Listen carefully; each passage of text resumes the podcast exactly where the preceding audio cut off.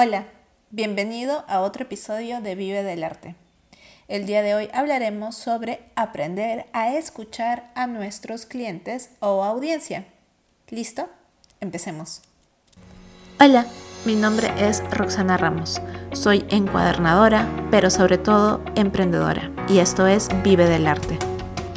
Estudié artes plásticas y luego puse mi marca, sin tener mucha idea sobre cómo hacer de mi arte un negocio sostenible.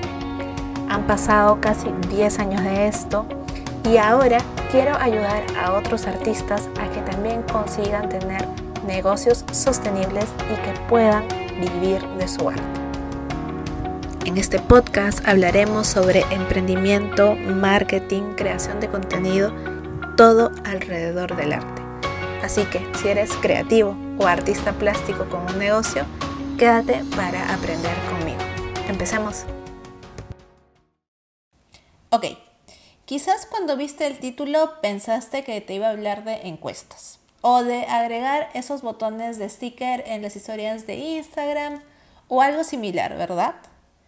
Y, y bueno, eso ayuda mucho para ir descubriendo qué es lo que quieren tus clientes. Pero quisiera que profundicemos un poco más en este tema.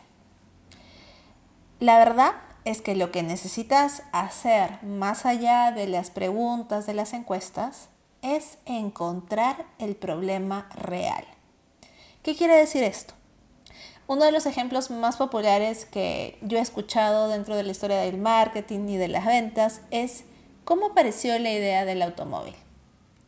Lo que las personas buscaban eran caballos más rápido, porque se estaban demorando demasiado de ir de un lugar a otro. Sin embargo, hacer que un caballo sea más rápido tiene cierto límite y que está bastante marcado. Es ahí donde se empieza a pensar en otras alternativas y aparece la idea del automóvil. Las personas no sabían que eso era lo que necesitaban. Pero dentro de esa queja, dentro de esa solicitud, se encontró el problema que era realmente la raíz de todo. Otro ejemplo que te puedo dar es cuando Letra daba clases presenciales aún.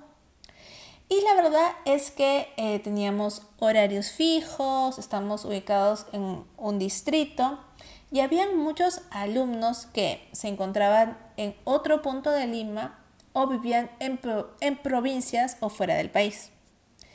Obviamente su pedido era que abriera nuevos locales o que viajara a dictar clases cerca de ellos.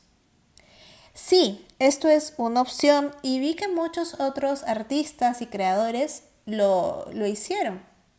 Sin embargo, el costo que significaba poder hacer este viaje llevando el material, llevando personal que nos apoye, contratando un espacio, iba a incrementar demasiado el costo del taller. Y ahí es donde me puse a evaluar si realmente era eh, factible o era la mejor opción.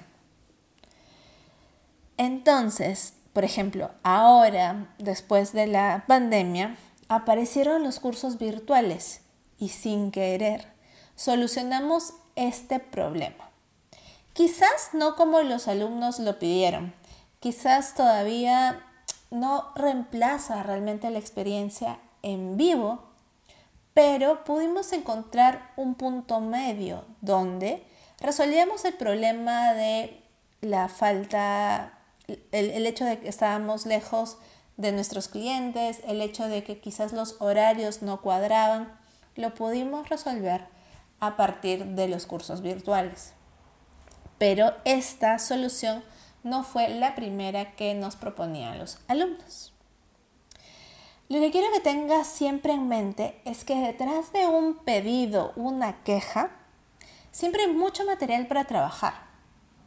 Entonces, escucha lo que te dicen, pero intenta llegar a la raíz. ¿Qué hay detrás de esta queja? ¿Qué hay detrás de este problema? ¿Cómo lo podrías resolver de una manera quizás que antes no se te había ocurrido?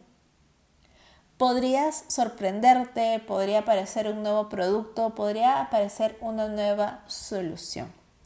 Lo importante es estar atento, atento en los comentarios que te dejan en tus posteos, atento en los comentarios o preguntas que te aparecen en las historias, atento en las conversaciones que tienes por mensajes. Siempre ten los oídos abiertos, pero trata de analizar qué es lo que hay detrás, qué es realmente ese problema al cual tú le tienes que encontrar una solución. Espero que este episodio te haya traído un poco de claridad o por lo menos te esté impulsando a hacerte más preguntas. Nos vemos nuevamente en otro podcast de Vive del Arte. Te mando un abrazo. Chao.